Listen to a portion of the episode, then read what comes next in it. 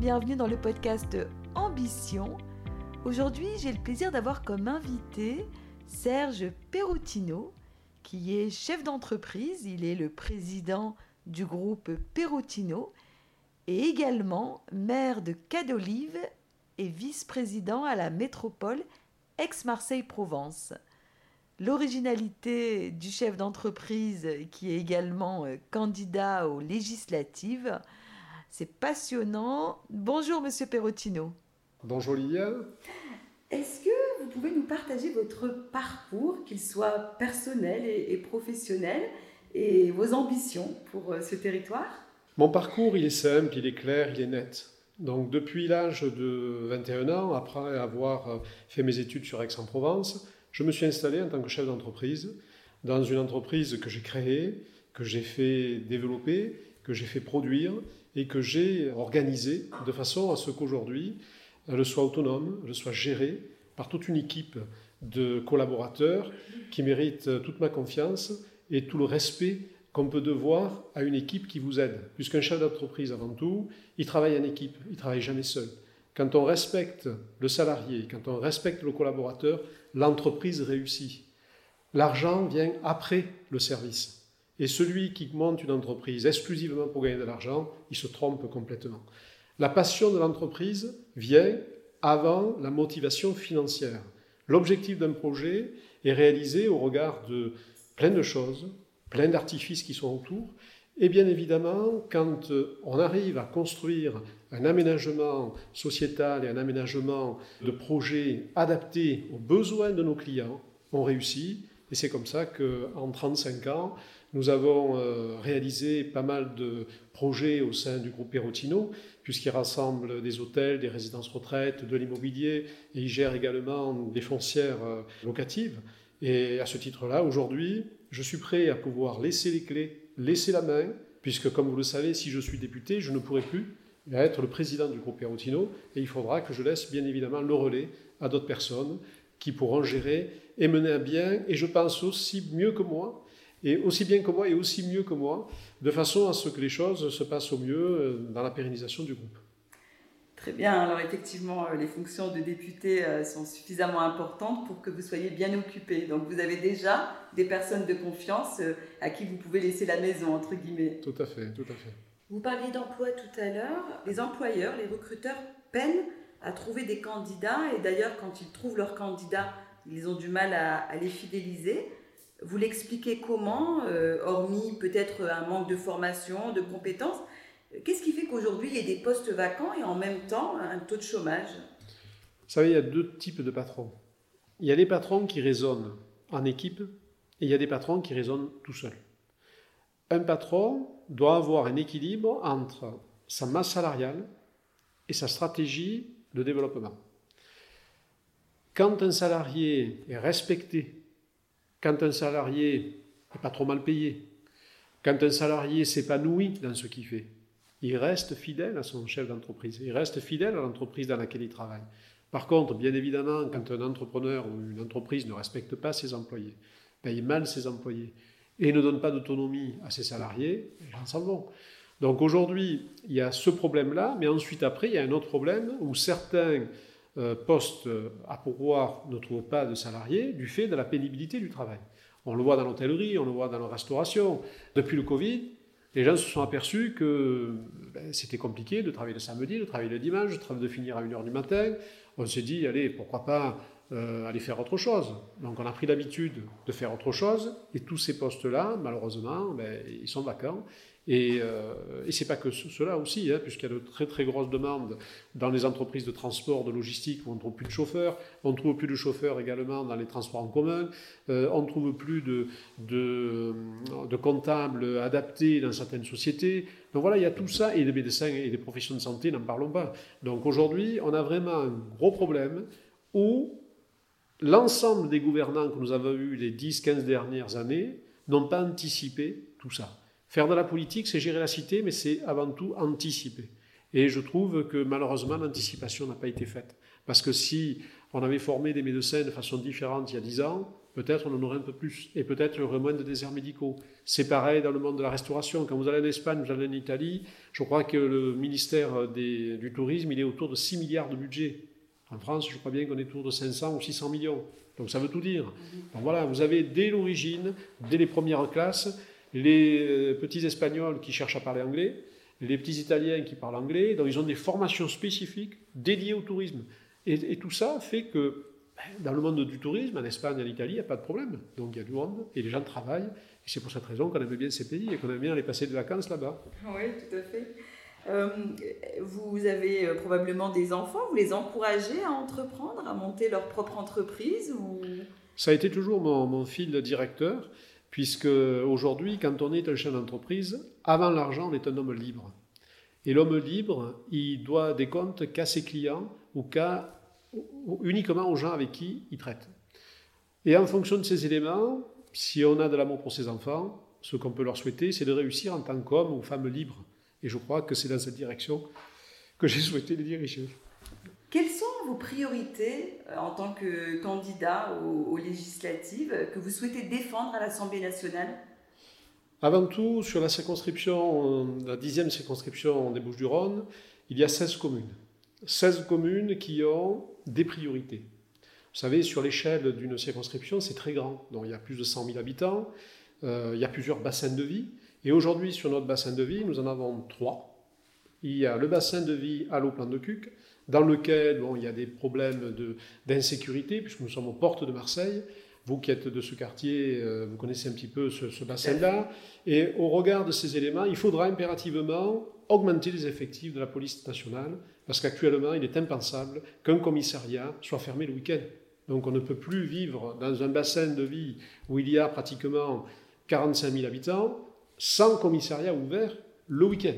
C'est impensable. Donc la première des choses, prendre rendez-vous avec le ministère de l'Intérieur pour dire attendez, il faut absolument augmenter les effectifs de police dans ce bassin de vie, parce que ça devient euh, insupportable pour les gens qui y vivent.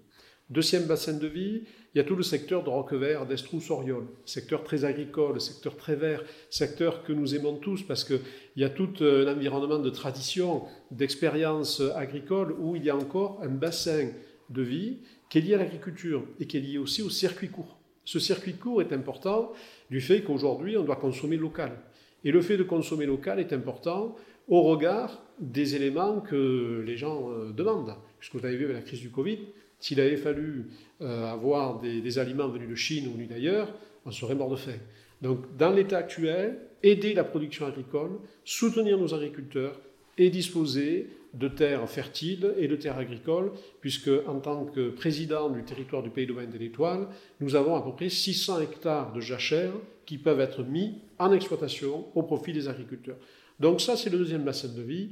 Ensuite, nous avons un troisième bassin de vie qui est entre Plan de Cucalo et, celui d'Oriol, c'est le bassin des villages, où là, on a vraiment des massifs forestiers exceptionnels. Donc nous avons ici, sur la circonscription, 87% d'espaces verts.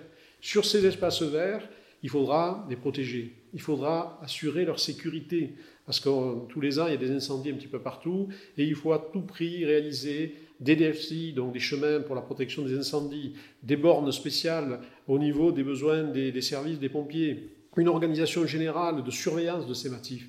Sur Canolive, dès que j'ai été maire en 2008, j'ai aussitôt mis en place une brigade équestre qui nous aide tous les étés avec un comité communal de feux et forêts et qui nous surveille tous les massifs, de façon à ce qu'on ne prenne aucun risque de jour comme de nuit. Et tout ça, sur l'ensemble de ces villages forestiers que nous avons sur la circonscription, nous pourrons bien évidemment adapter là aussi un protocole commun pour qu'à travers le ministère de l'écologie et de l'environnement, on puisse protéger cet espace vert qui nous tient tous à cœur, puisque l'objectif, en venant habiter ici, les gens ont recherché de la tranquillité, ils ont recherché de l'espace, ils ont recherché du bonheur, et ce bonheur, il est aussi à travers l'environnement dans lequel on vit. Ensuite, après, il y a un quatrième bassin qui est le bassin de Gardanne, Bouc-Belair, Méreuil, où là, c'est le bassin qui est un peu plus industriel, qui est un peu plus entrepreneurial, puisque c'est là que nous avons toutes les grandes entreprises, et notamment on a l'école des mines de Saint-Étienne, on a E.ON avec euh, anciennement Péchiné, nous avons la centrale thermique, nous avons de très belles entreprises sur Méreuil aussi, Là, c'est l'endroit où il faut justement favoriser une industrie durable, une industrie dynamique et une industrie qui sème les entreprises de demain. Et en fonction de ces éléments, il nous faut là également avoir le maximum d'emplois créés pour que l'ensemble des personnels qui souhaitent travailler sur ces bassins puissent avoir à un quart d'heure, à même pas 20 minutes de leur maison, leur boulot. Il est impensable que tous les jours, des salariés aillent à Marseille faire une heure et demie aller le matin, une heure et demie retour le soir. Ça fait pratiquement un jour de travail en plus par semaine dans la voiture. Donc tout ça, il faut qu'on fasse un plan Marshall de l'industrie, un plan Marshall des entreprises. Et en tant que chef d'entreprise, je connais parfaitement le sujet. Je serai là spécialement pour pouvoir veiller à ce que ce bassin d'emploi soit dynamique, soit opérationnel, soit pourvu de solutions liées à l'environnement, et de façon à ce qu'on puisse semer pour les générations futures. Travaille pour les 20 prochaines années. Ces 20 prochaines années, elles doivent être nobles, elles doivent être propres et elles doivent être dynamiques. C'est les trois points qu'il nous faut. Au regard de ces éléments, je pense être la personne qu'il faut pour impulser ce type de dynamisme. En tout cas, je sens beaucoup de, de conviction. Alors là, vous venez d'évoquer votre territoire, votre circonscription. À présent, les priorités qui sont d'envergure nationale. Qu'est-ce que vous souhaitez, vous, défendre à l'Assemblée nationale? Est-ce qu'il y a des sujets que vous souhaitez porter qui ont une plus grande ambition? À l'Assemblée nationale, aujourd'hui, ce que je veux défendre avant tout, c'est le pouvoir d'achat. Pouvoir d'achat, vous voyez très bien avec la crise des Gilets jaunes, donc on arrive à un niveau aujourd'hui où l'inflation est telle qu'on ne peut plus ne pas partager. Actuellement, on arrive dans une situation où on ne peut plus avoir les pauvres et les riches de chaque côté. C'est pas possible. Il nous faut arriver à une solution où quelqu'un qui travaille, quelqu'un qui se lève le matin et qui se couche tard, puisse vivre de son travail. L'assistanat ne doit plus marcher. On n'est pas là pour donner de l'argent aux gens pour qu'ils le consomment. On est là pour féliciter, pour récompenser celui qui travaille.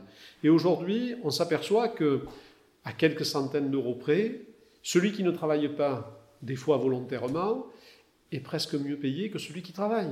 Donc, quelle est la motivation de quelqu'un qui va se lever à 6 heures du matin, qui va faire une heure et demie de route le matin, qui va payer son essence, qui va payer son transport, il va peut-être gagner 200 ou 300 euros de plus que celui qui ne travaille pas. Donc du coup, tout ça fait que, en termes d'initiative, il va falloir mettre de l'ordre là-dedans pour redonner le plaisir et la volonté du travail. Il va falloir intéresser les gens à ce qu'on puisse leur donner la motivation au travail. Et pour ça, moi, ce que je propose, c'est de pouvoir favoriser au maximum la défiscalisation des heures supplémentaires, ça c'est très important, parce que celui qui a envie de bosser, ben, il est libre de bosser comme il veut. Il est impensable qu'on fasse des heures supplémentaires et qu'on paye de la fiscalité dessus, donc ça ne sert strictement à rien. Et aujourd'hui, ce qu'il ne faut pas oublier, c'est qu'en matière d'emploi, il y a de moins en moins de disponibilité d'emploi, de salariés, pour pouvoir aller dans des entreprises spécifiques. La technicité de certains employeurs, qui est demandée par certains employeurs, est très compliquée, et de fait, souvent, les salariés ont l'obligation de faire des heures supplémentaires. Et aujourd'hui, malheureusement, euh, ben, on arrive à un certain seuil et on n'arrive pas à les faire, à cause d'une rigueur et à cause de normes européennes et de normes nationales qui ne rentrent pas dans le champ d'application de ce type de démarche. C'est vrai que nous sommes un pays où on cumule quand même un nombre de normes et de réglementations qui ralentissent et qui freinent euh, l'activité économique. Alors, à présent, je voulais euh, vous demander, est-ce que vous êtes prêt à voter contre une loi de votre parti politique si elle n'était pas en accord avec vos valeurs, avec vos convictions? Vous savez, un chef d'entreprise, c'est un homme libre avant tout. Au regard de mes convictions, si je juge que cette loi est bonne pour le pays et bonne pour ma circonscription, je ne ferai jamais aucun dogmatisme. Je voterai la loi qui sera bonne pour les administrés de ma circonscription distingue des autres candidats, euh, vos opposants de la circonscription? Mon expérience. Quand on voit l'expérience que j'ai depuis bientôt 15 ans de vie politique, donc je suis maire d'une commune depuis 14 ans maintenant, je suis président d'un conseil de territoire dans lequel il y a pratiquement 600 personnes et avec lequel nous avons réalisé depuis quelques années un euh, travail exemplaire en termes d'environnement, en termes d'économie, en termes de mobilité, en termes de culture. Donc aujourd'hui, toutes les actions que j'ai mises en place à ce niveau sont du concret, sont des actions précises. Ce ne sont pas des promesses, ce sont des actions qui ont pu euh, être ressenties par les 100 000 habitants du pays d'Aubagne et de l'Étoile. Et en tant que conseiller régional là également, j'ai une expérience certaine de l'ensemble de la région à travers mes actions au Conseil régional. Donc aujourd'hui, au regard de l'expérience que j'ai et au regard de la philosophie euh, locale et de la proximité que je défends, si j'étais un électeur, je voterais Perotino et je dirais Perotino, c'est le député qu'il nous faut.